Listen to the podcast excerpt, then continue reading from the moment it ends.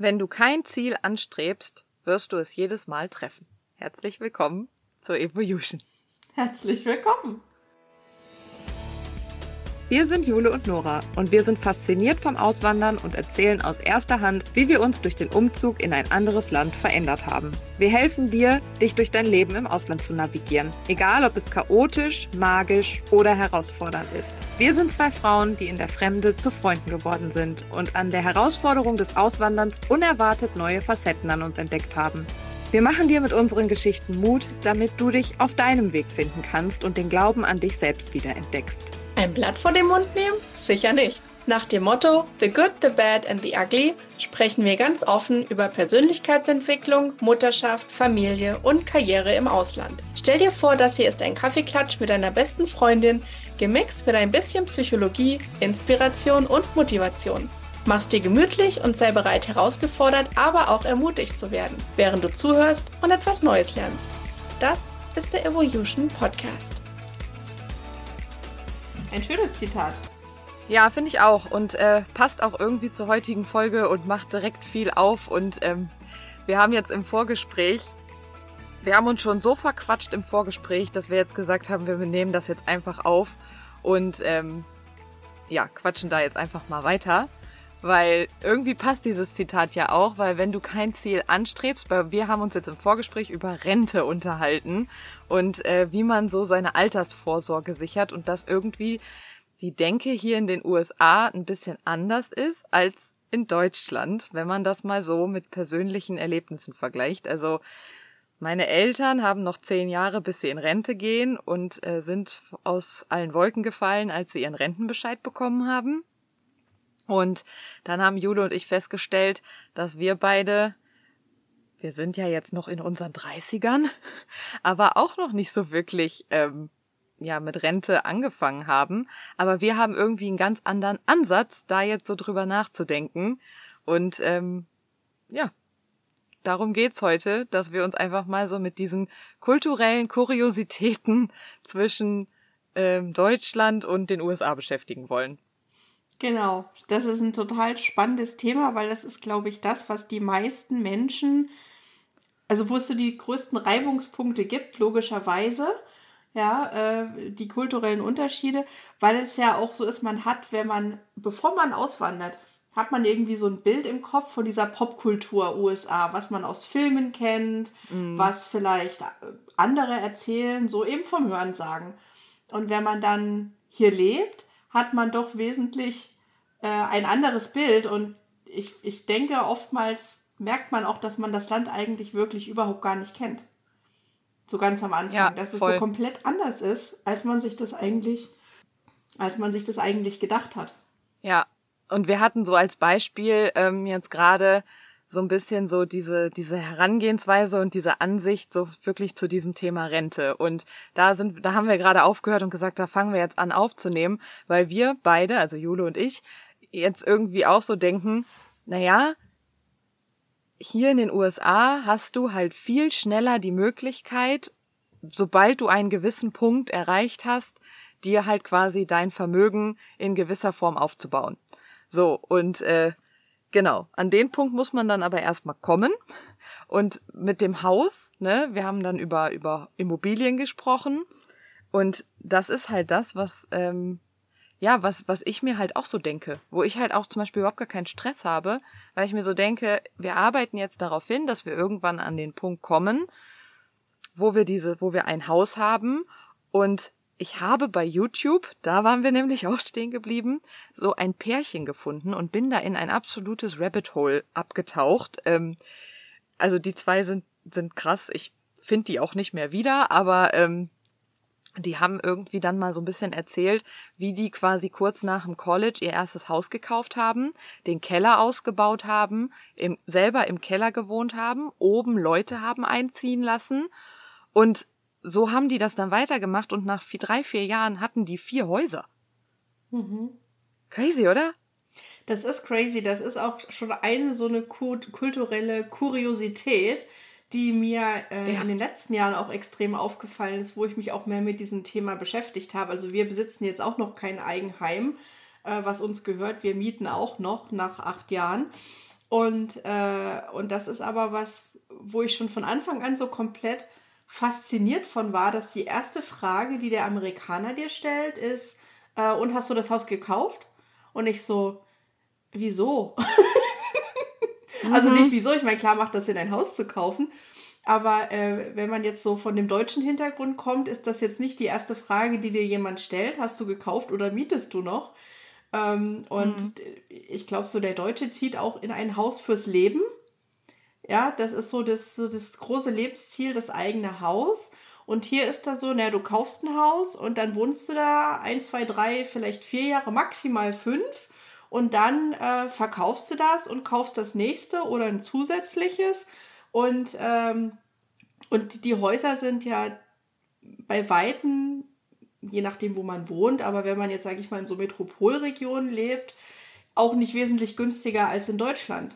Du hast vielleicht mehr hm. Quadratmeter ne, und ein bisschen mehr Grundstück vielleicht im Zweifel, aber wesentlich günstiger ist es nicht. Und trotzdem ist diese Herangehensweise mit, mit diesen Immobilien äh, auch sich ein, eine Lebensgrundlage zu schaffen und einen Wohlstand, der auch über Generationen hinweg weitergegeben werden kann.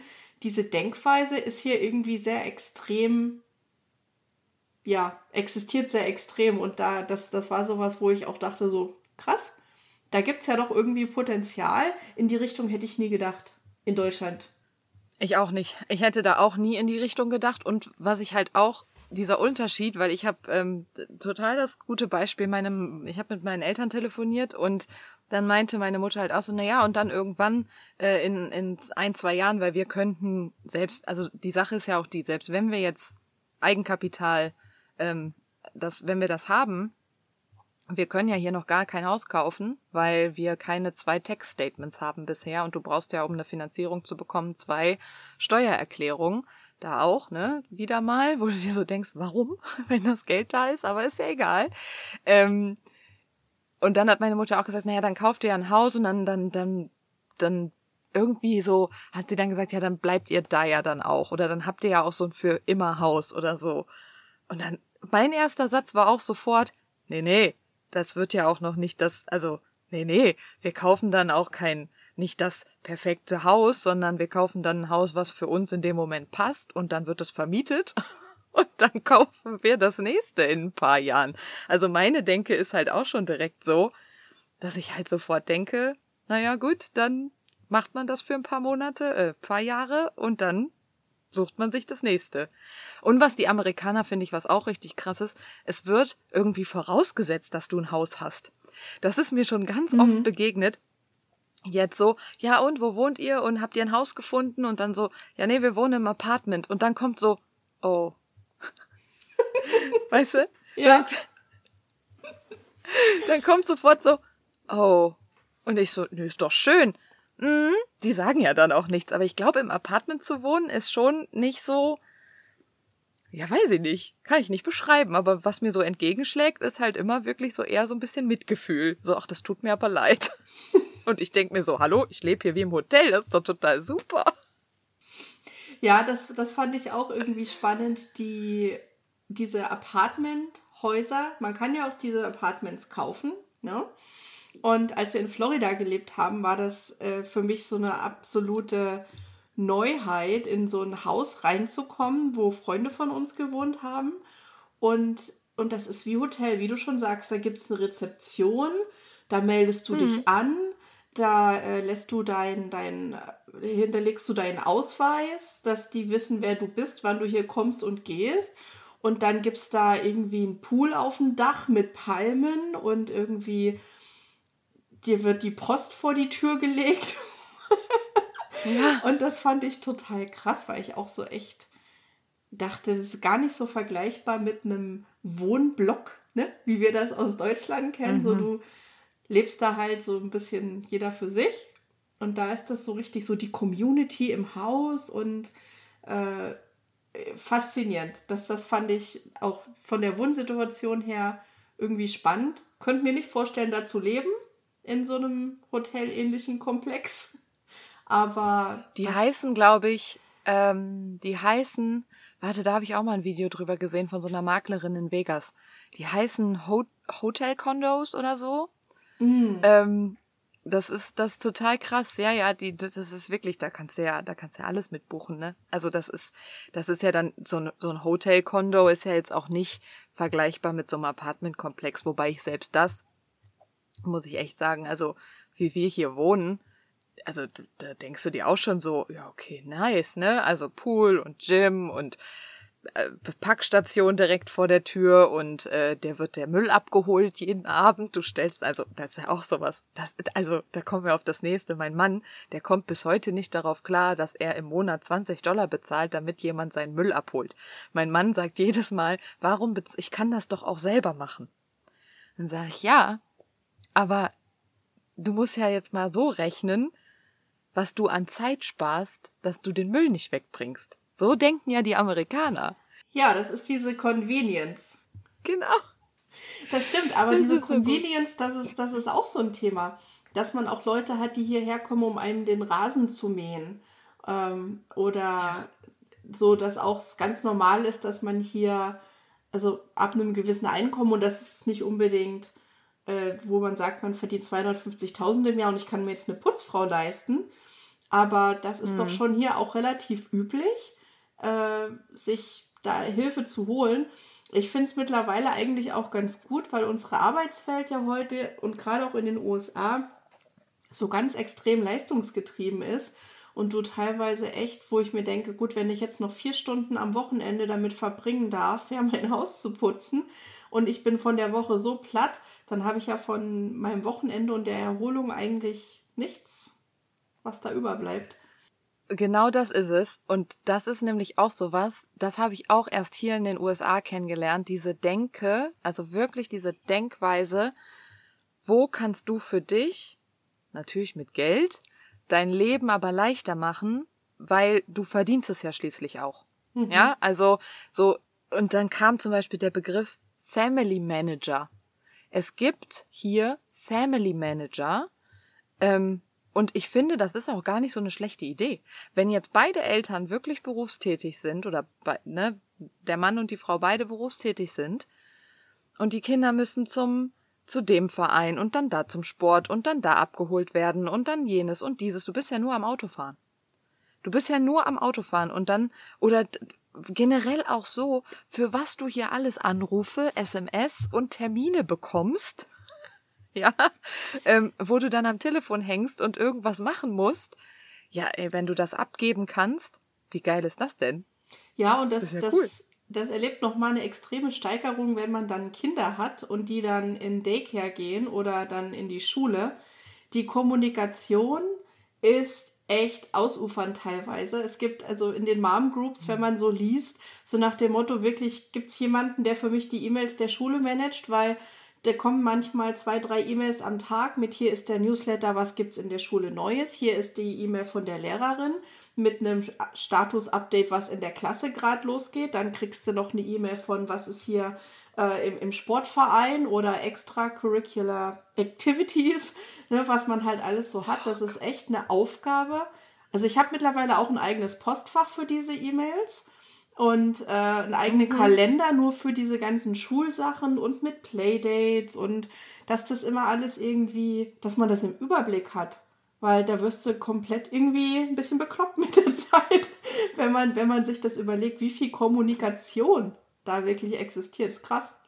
Ja, total. Also ich bin auch immer wieder äh, überrascht, erstaunt. Ich weiß es gar nicht, aber es gibt einfach wirklich so Situationen, da denke ich mir so, ey Amerika, du bist so krass technologisiert. Hier weiß der eine Arzt beim anderen Arzt sofort, wenn ich beim Röntgen war, kriegt der andere Arzt sofort die Bilder. Alles läuft digital, alles ist vernetzt.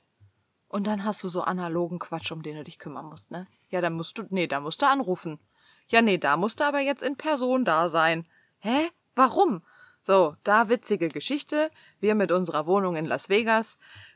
Auch da vielleicht nochmal so eine, sowas wie, wie dein, wie dein Beispiel mit, wenn du sagst, Kaffee trinken, kommst du heute zum Kaffee trinken, dann weißt du, Kaffee trinken ist nicht abends um sechs, sondern ist nachmittags um vier. Und es gibt ein Stückchen Kuchen und es gibt es ist einfach schön. Ja, so. Mit dieser Wohnung in Las Vegas war es jetzt wie folgt. Wir haben, unser Umzugstermin war geplant für den 12. April. Jetzt war es aber so, dass in dem Apartment, wo wir wohnen wollten, keine Wohnung ab dem 12. April frei waren. Oder ein bisschen später und die waren richtig teuer. Also haben wir mit der netten Dame am Telefon telefoniert und sie hat zu mir gesagt, ja, ja, wir können ja das Move-In-Date auf den 1. April legen und dann habt ihr ähm, die Quote für die Miete auf jeden Fall sicher. Dann habe ich gesagt, na ja, aber wir können ja dann erst am 12. April kommen. Ja, aber wir können, dann sagte sie, ja, aber wir können die Quote halt nur halten, wenn ihr das Move-In-Date auf den 1. April legt. Und dann habe ich mit meiner deutschen Denkweise gedacht, naja gut, dann machen wir das, weil wir bezahlen ja dann eh den ganzen Monat, ist ja egal, dann kommen wir erst am 12. da an und dann ist alles gut. Ja, so war das aber nicht. Als wir dann endlich nach äh, Wochen, auch das übrigens, ne, dass man hier sich für Wohnung anmelden muss, äh, in zwei Werktagen soll das angeblich alles bearbeitet sein und dann kommt so, ja, und jetzt brauche ich aber noch die Unterlage und jetzt brauche ich noch die Unterlage, die haben wir alle schon hochgeladen. Ja, aber ich brauche die nochmal. Okay. So, das ist ja auch sowas, da, da denkst du ja auch einfach so, ja, okay, komm, ich, ich stelle das gar nicht mehr in Frage. Ich, ähm, ja, okay, dann kriegst du es nochmal. Bloß nicht zu viele Informationen bitteschön, ja, wenn du das von mir haben willst, ich geb's dir. Naja, auf jeden Fall nach dann fast drei Wochen, ähm, was ja eigentlich nur zwei Werktage dauern sollte, haben wir dann äh, die Genehmigung für diese Wohnung bekommen. Und auf einmal steht da, ja, Move-In-Date 1. April. Okay, alles klar. Dann muss man da ja auch seine Miete an dem Tag bezahlen. Das haben wir in unserer alten Wohnung auch gemacht. Und dann rufe ich an und sage, naja, wie sollen wir das denn machen mit dem Scheck? Sollen wir das irgendwie per Post schicken? Sollen wir die Money Order hier machen? Sollen wir was auch immer?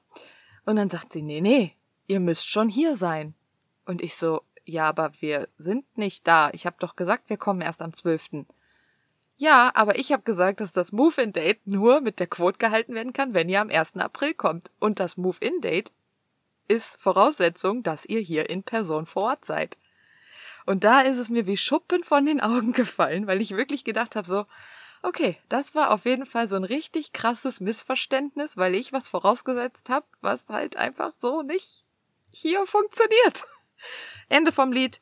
Wir mussten natürlich dann eine Woche früher kurz nach Vegas fliegen für 24 Stunden, haben dann samstags das Move-In-Date-Zeugs abgewickelt und sind dann wieder zurückgeflogen. So. Wahnsinn. Also. Aber es hat sich aufgelöst. Ne? Es ist, das sind die Geschichten, ja. die das Leben schreibt und das macht es ja am Ende aber auch so interessant. Ne? Na klar könnte man jetzt wieder sagen, oh, das Geld, ne? Ich meine, klar, finanziell, mhm. es ist natürlich ein Ding. Ne? Die Flüge sind ja im Moment zumindest auch gerade nicht wirklich günstig.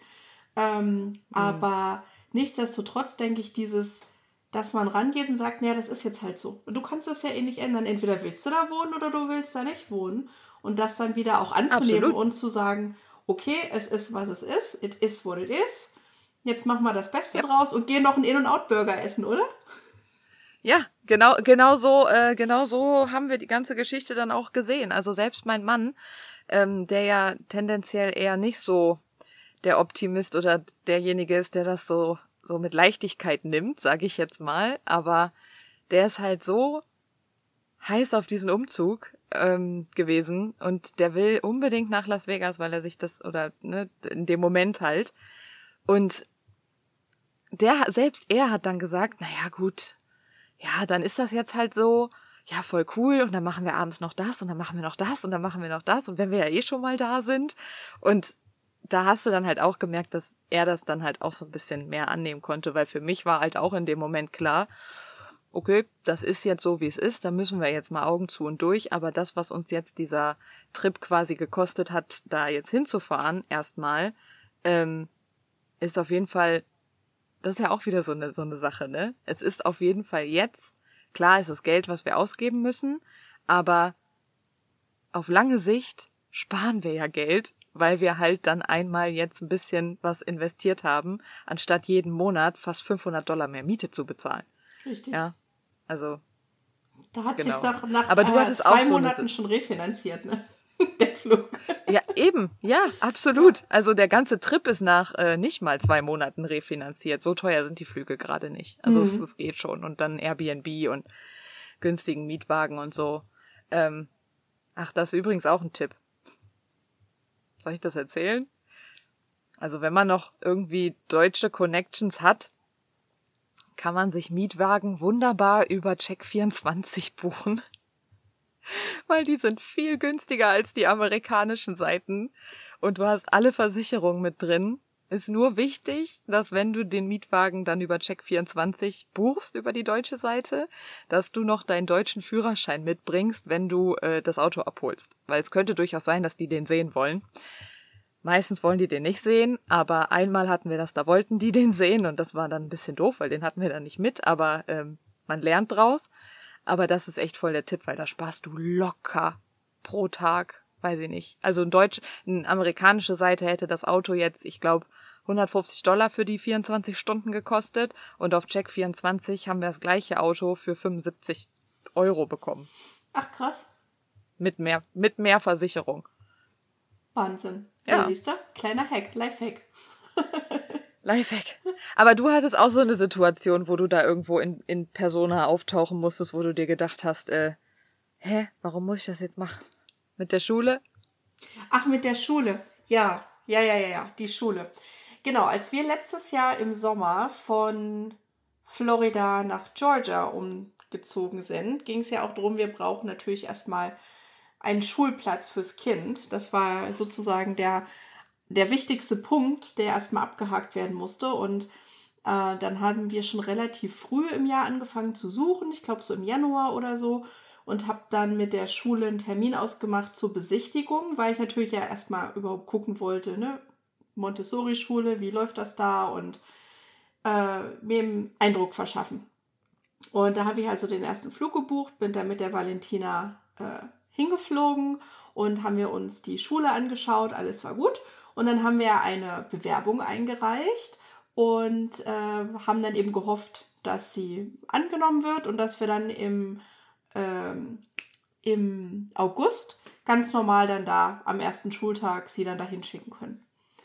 Ja, und dann war sie angenommen, dann haben wir die Bestätigung bekommen Ende Februar, dass sie angenommen wurde.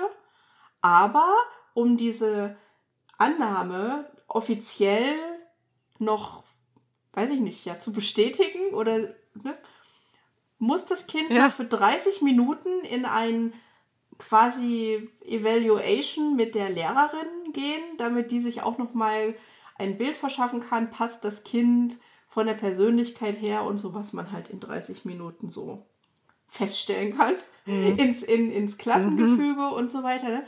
Ja, und dann habe ich halt auch noch mal für 30 Minuten Vorstellung einen kompletten Flug mit Mietwagen und Pipapo buchen müssen, um dafür einen Tag von Florida nach Georgia zu fliegen mit dem Kind, um 30 Minuten in der Schule vorstellig zu werden, um dann wieder die Heimreise anzutreten. Ja. Was man nicht alles macht, ne? Aber das ist wieder, man kann es ja nicht ändern. Und ja. die Gegebenheiten, die sind halt so und da darf man sich dann halt drauf einstellen und sagen, gut, dann ist es so.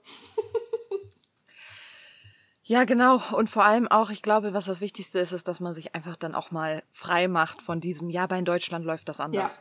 Ja. ja, läuft in Deutschland anders, aber ganz ehrlich, ist halt nicht Deutschland und du lebst jetzt hier und ähm, lass dich einfach drauf ein, weil ansonsten machst du dein Leben einfach unnötig schwer.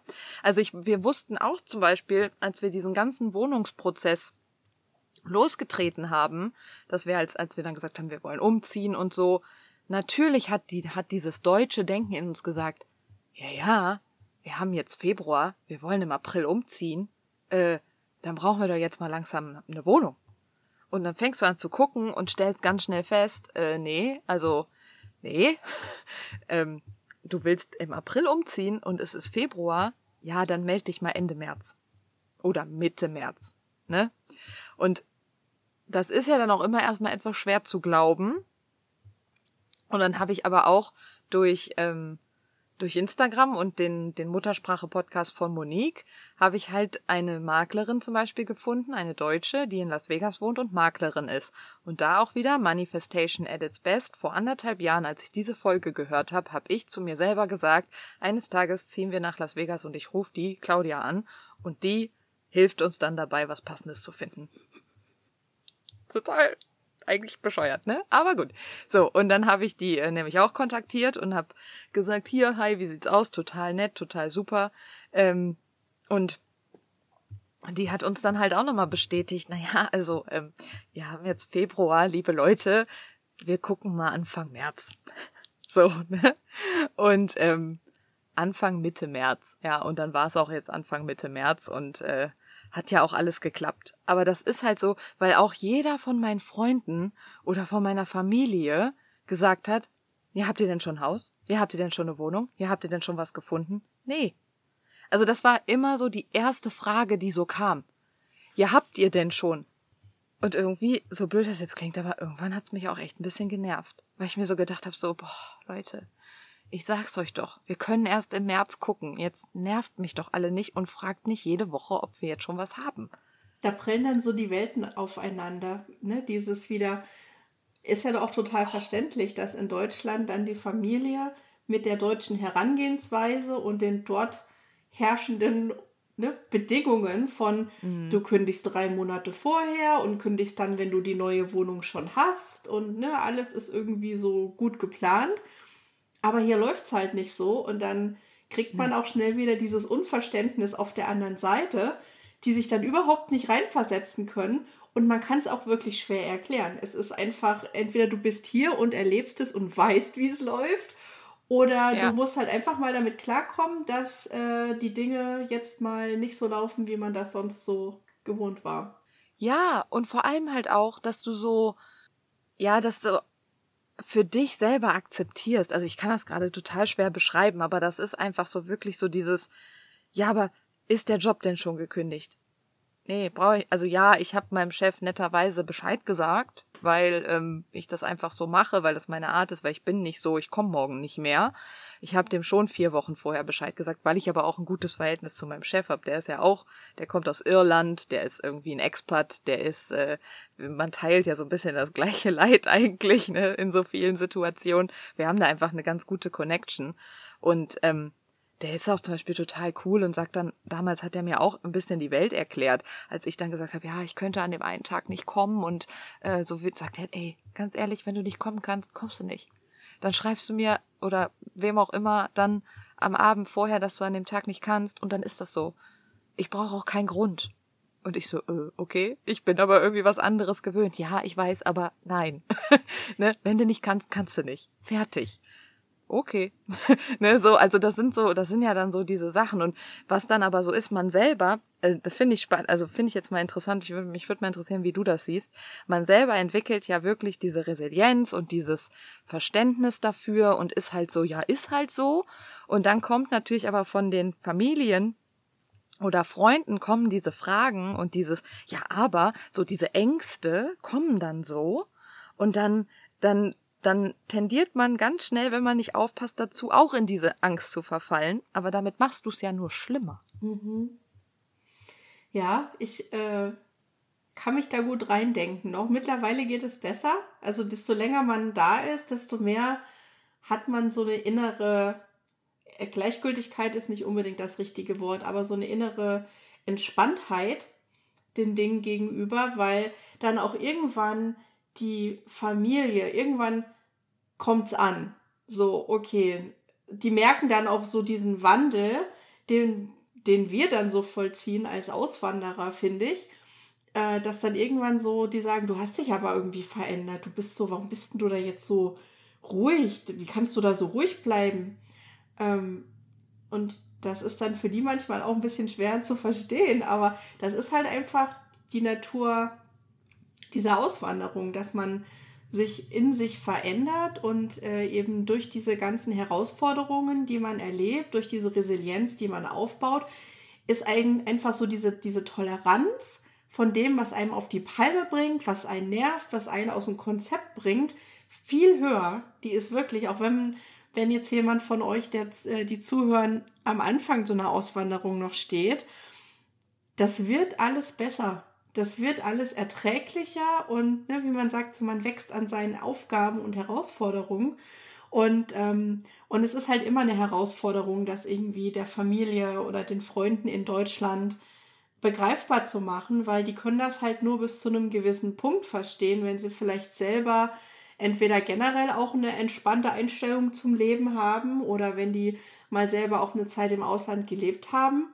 Aber das ist halt auch so ein Learning, zu versuchen, sich da nicht eben aus der Ruhe bringen zu lassen von diesen äußeren Einflüssen, weil am Ende sind die tausende Kilometer weit weg. Und am Ende ist das halt auch eine deren Reaktion auf das, was bei dir in deinem eigenen Leben passiert und was du dann letztendlich machst das liegt ja an dir, an dir selbst. Du kannst ja ganz alleine kontrollieren, wie du darauf reagierst und antwortest. Aber das ist schon ein feiner Grad und ich kann mich auch erinnern, dass es hier und da ich auch mal dann angeeckt bin mit meiner Family, ne, wo ich gesagt habe, dann jetzt reicht's mir, aber jetzt lass mich doch einfach mal und wir machen das schon und ihr müsst euch wirklich keine Sorgen machen.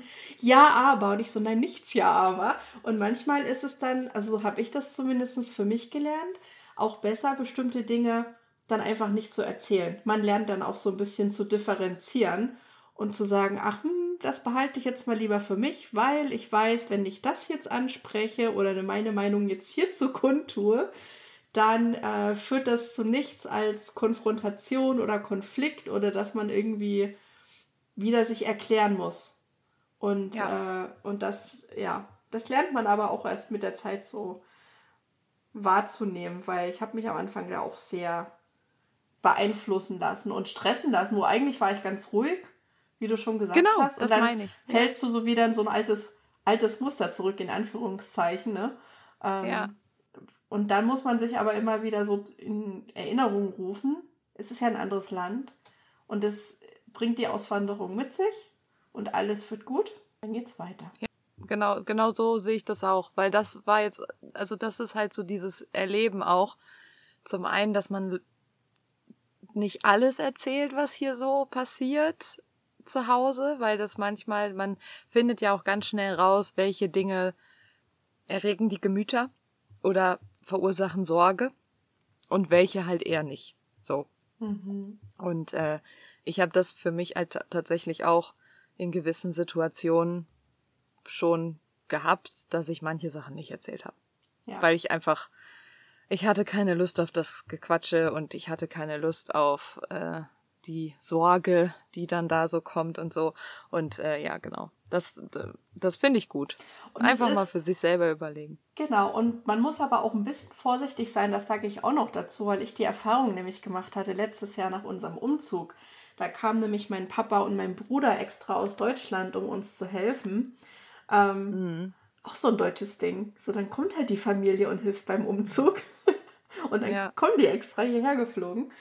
Und, ähm, und dann hat mein Papa das erste Mal seit langer Zeit, weil ne, durch Corona war ja das Reisen schwierig oder nicht möglich. Hm. Und dann hatten wir uns quasi das erste Mal seit 2019 wieder gesehen.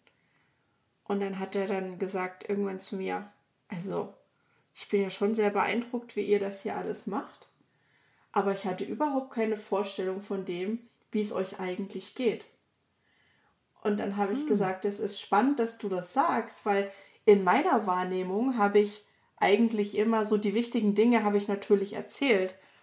Aber gerade eben durch dieses feinfühlig werden, wo sind die Reibungspunkte besonders groß oder das Unverständnis auf der anderen Seite besonders groß, habe ich dann halt bestimmte Dinge einfach nicht erzählt, weil ich genau wusste, das Verständnis, die können das nicht verstehen, das ist nicht, nicht böse gemeint in überhaupt keinem Zusammenhang.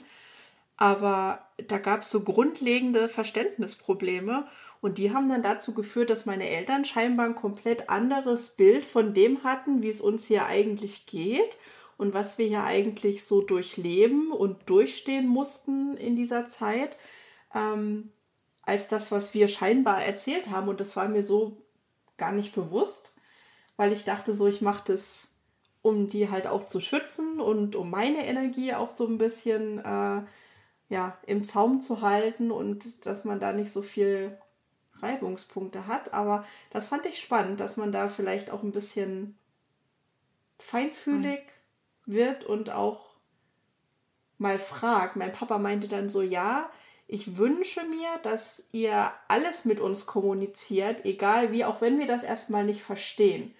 Und, und das Learning mhm. quasi daraus, finde ich, ist eine offene Kommunikation zu suchen, dass auch wenn einen dann was stört, dass man mal versucht zu erklären, warum das so ist, damit die mhm. Gegenseite versteht, das ist ein anderes Leben und eine andere Kultur. Und äh, zwangsläufig wird es halt Reibungspunkte und Unverständlichkeiten geben. Und dass es aber auch okay so ist, dass sich da keiner auf den Fuß mhm. getreten fühlt. Mhm. Hast du da irgendwie ein Beispiel oder kannst du das irgendwie ein bisschen konkretisieren, was das jetzt genau bei euch in der Situation war? Ähm, ich glaube, das äh, hing einfach damit zusammen, dass wir beruflich wahnsinnig gestresst waren, ja, weil mein Mann eben diese ganze Veränderung innerhalb der Firma hatte und wir meinen Eltern zum Beispiel gesagt haben, ja, ne, die Firma, die wird es jetzt so in der Form nicht mehr geben, das wird aufgelöst und der Michael sucht sich hier einen neuen Job. Das war so das, was wir kommuniziert haben.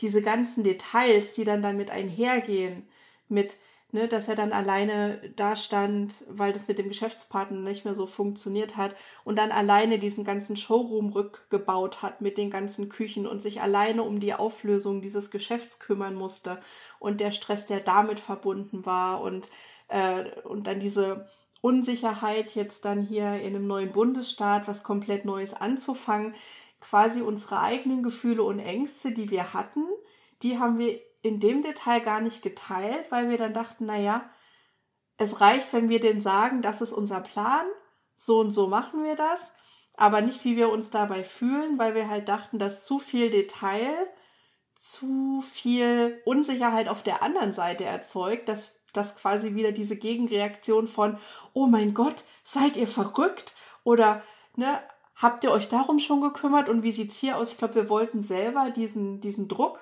nicht noch zusätzlich aufbauen und die auch so ein bisschen schützen, was dann am Ende aber zu so einer Fall, zu einem falschen Bild geführt hat von dem, wie es uns wirklich geht und was da so los war. Ähm, also das ist sehr vielschichtig. Ähm, und ich glaube halt auch in jeder Situation, je nachdem, wie auch die, die Familie zu Hause drauf ist. Ne? Manche Eltern sind da vielleicht auch entspannter oder weiß ich nicht, haben da eine andere Einstellung dazu. Da lassen die Kinder generell einfach mehr machen. Aber in unseren Familienverhältnissen war es schon immer so, dass wir viel miteinander reden und eigentlich alles teilen und auch sehr immer hilfsbereit und involviert so sind, wenn irgendwo was ist. Und ja, ich glaube, das war ja irgendwie da, war halt dann so ein Disconnect da. Mhm.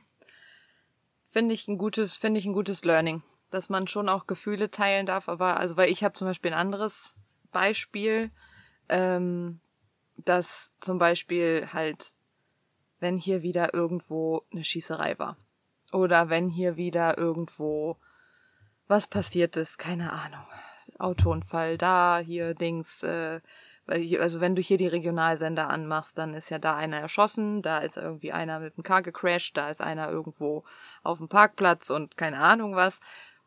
Und ich habe halt, also da habe ich halt zum Beispiel die Erfahrung gemacht, das muss ich meinen Eltern nicht erzählen. So, selbst wenn das halt super äh, nah hier in der Umgebung war, das ist gar nicht so lange her, vor ein paar Wochen, das ist sogar dann tatsächlich über drei Ecken. Also ist das der Cousin von einer Arbeitskollegin von mir gewesen, der halt irgendwie in seinem Apartment erschossen wurde. So, und das war wirklich, das war vielleicht zehn Minuten von hier. Und wir wohnen eigentlich in einer sehr, sehr guten Gegend. Aber da weißt du halt auch nicht, was halt einfach da schon im Hintergrund los war und in welcher Situation die sich da irgendwie untereinander, weißt du ja einfach nicht. Und da habe ich zum Beispiel gelernt, sowas teile ich halt nicht mit meiner Familie, weil das würde die wahnsinnig machen. Mhm. Da würden die, ne, meine Mutter ruft ja dann schon ruft mich ja schon an jetzt und sagt, um Gottes Willen, äh, da ist jetzt ein Tornado in Texas. Und dann sage ich, ja, Mama, ganz ehrlich, der Tornado in Texas. Wenn dich, wenn dich, wenn du jetzt in den Nachrichten siehst, da ist ein Tornado auf Grie in Griechenland. Würde dich das jetzt gerade beängstigen? Nee. Sag ich, naja, also, dann brauchst du bei uns auch keine Angst zu haben. Ja, das ist, weil das Land einfach so riesig ist. Und man hat, ich meine, Texas ist so groß wie Deutschland. Ja. Ne? Und ich glaube, das ist auch das, äh, diese geografische Weite stellt einen da manchmal auch ein bisschen vor so ein Problem, so den Kopf erstmal da drum zu wickeln, um zu sagen, ne, das, das, macht, das macht ja aber auch diese Vielfalt von diesem Land aus, das finde ich auch so spannend, ähm, dass du innerhalb dieses Landes so viele kulturelle Unterschiede hast, die unter, also die Erfahrungen, die ich jetzt in Florida gemacht habe oder die ich jetzt hier gerade in Georgia mache, sind nicht eins zu eins die gleichen, die du jetzt in, äh, in North Carolina machst oder dann in Las, äh, in Las Vegas oder Nevada. Mhm. Ne? Ja.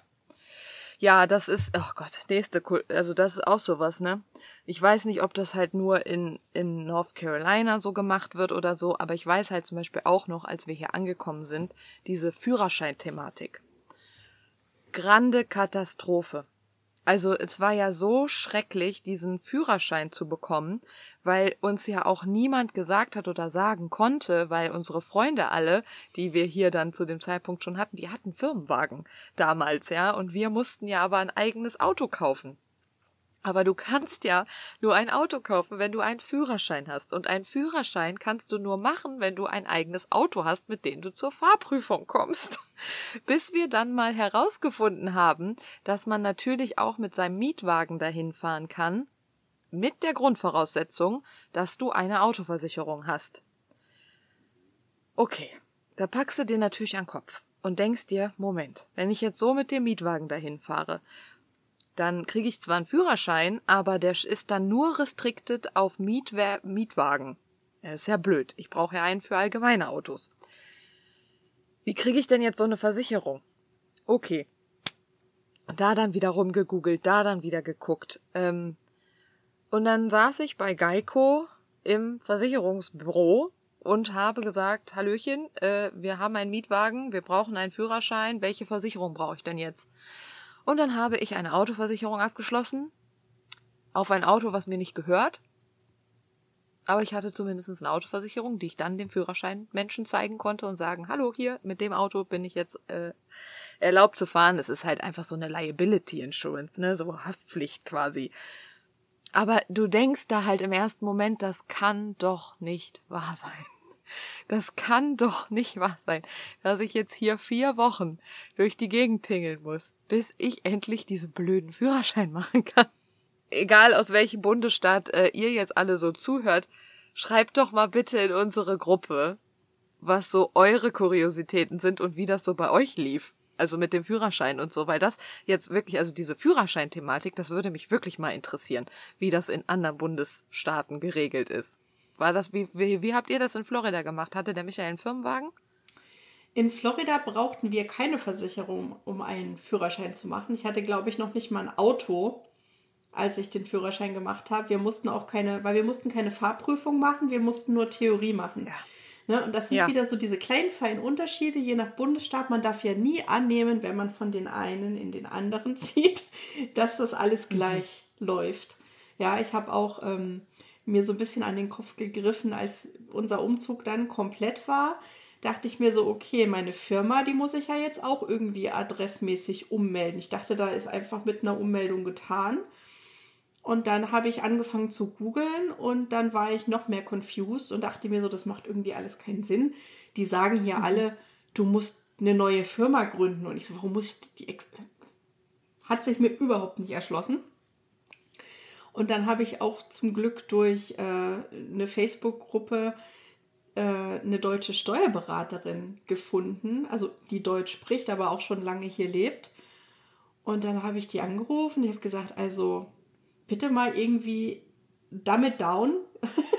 mhm. Ich verstehe nicht, äh, mein Englisch ist nicht schlecht, aber ich meine, das Englisch von Steuern und Rechtssprech ist ja auch irgendwie nochmal ein anderes ich komme überhaupt nicht klar. Und dann hat sie gesagt, ja, du musst also in Florida die Firma abmelden und dann hier Aha. in Georgia eine komplett neue Firma registrieren.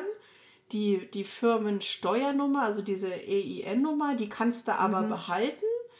Und ähm, ja, weil die hat die LLC ja für immer, ne? Also das habe ich jetzt auch gelernt.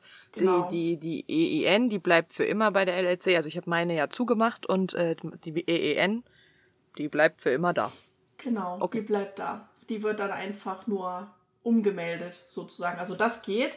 Aber ähm, innerhalb der USA mit einer Firma umziehen ist nicht so easy, weil das wieder an diesen bundesstaatlichen äh, Besteuerungsgesetzen auch liegt. Ja, weil jeder Bundesstaat anders besteuert und äh, du halt nicht, wenn du in Florida äh, mit der Besteuerungsregelung dort kannst du nicht einfach umziehen, es geht halt einfach nicht, ne? Und dann musste ich halt alles komplett wieder zumachen und neu aufmachen und ja, es ist ne, auch spannend, wo man sich auch denkt, aber warum? Kann man nicht einfach nur die Firmenadresse ummelden und die, die, die Steueragenturen sollen sich doch dann untereinander kurzschließen, aber das tun sie halt nicht. Ja, da bist du halt, das ist auch wieder dieses selbstverantwortlich zu sein, dass eben nichts für dich so einfach übernommen wird, genau wie mit der Rente, wie wir es am Anfang hatten. Ja, ich meine, klar zahlst du Social Security und klar ist da irgendwie so eine, so eine Art Grundsicherung, aber auch nicht wirklich. Also ne, ein bisschen Rentenanspruch hat man ja schon aufgrund der Arbeitszeit, aber das reicht ja irgendwie bei weitem nicht, um monatlich davon zu leben. Ähm, und da ist es halt auch wieder an dir selbst, dein Leben in die Hand zu nehmen und wieder auch ein Ziel zu formulieren, schon wieder ne, basierend auf deinem Zitat vom Anfang, sich zu überlegen, ne, wie möchte ich denn gerne, äh, wenn ich in Rente bin, wie stelle ich mir mein Leben vor? Will ich viel reisen? Will ich irgendwo wohnen, wo es generell viel Möglichkeiten gibt, um äh, äh, da viel zu unternehmen? Will ich hoffentlich gesund bleiben? Ne? wie sorge ich für Krankheitsfälle vor? Um dann sich zu überlegen, was kann ich jetzt in meinen Arbeitsjahren tun? In was kann ich investieren? Wie kann ich Vermögen aufbauen, um diesen Lebensstil, den ich mir vorstelle, dann auch leisten zu können? Und es ist so eine komplett andere Herangehensweise als in Deutschland, wo du einfach sagst, ja, Rentenkasse, und vielleicht noch ein bisschen was von Immobilien oder Aktien. Aber da ma also ich weiß nicht, siehst du das auch ähnlich, dass man sich da gar nicht so die Gedanken macht? So, was für eine Art Leben will ich führen? Diese Gedanken Ja, macht man das- sich nicht. Nein. Nein, nein. Und das finde ich, äh, das ist voll die gute, also das ist eine gute Überleitung, weil genau das ist auch was, was mir aufgefallen ist und was, da kommt auch wieder mein irischer Chef zum Einsatz, der, ähm, der hat zu mir zum Beispiel auch gesagt, der findet es so krass, dass du hier in den USA, die Leute fragen dich nicht, was hast du studiert oder was hast du, ähm, wo kommst du her aus einer, also jetzt mal einfach so aus deiner sozialen Ebene, sondern die fragen dich vielmehr, was willst du erreichen? Wo willst du hin? Was sind deine Ziele? Was, was ist dein Traum? Ähm, diese, dieser Ansatz ist so anders und in, in Deutschland hast du halt wirklich so dieses alles klar, okay, äh, weil Sozialstaat und ich, ähm, um Gottes Willen, ich will jetzt hier nicht so klingen wie jemand, der das verteufelt, ne, auf gar keinen Fall. Ich finde, das ist ein sehr, sehr gutes System. Ähm, aber wenn du halt ab einem gewissen Grad, und das ist ja auch der Grund, warum mein Mann und ich uns entschlossen haben, auszuwandern, wir haben in Deutschland nicht schlecht verdient.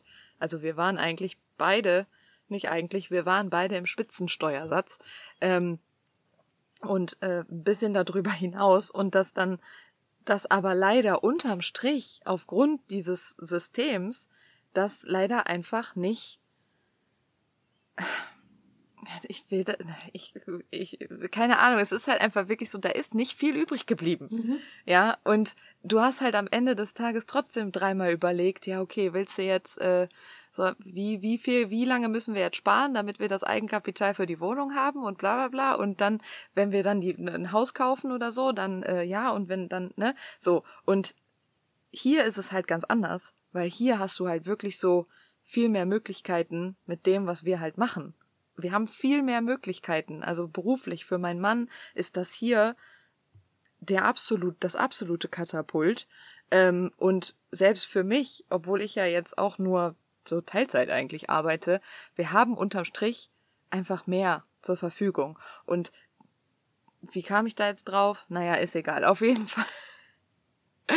Auf jeden Fall ist es halt einfach so, dieses, was willst du erreichen, wo willst du hin? Du hast hier, finde ich, in den USA einfach so ein, so ein viel, dein Mindset Growth ist einfach viel schneller und besser zu erreichen, weil dir die Gesellschaft das halt auch so widerspiegelt.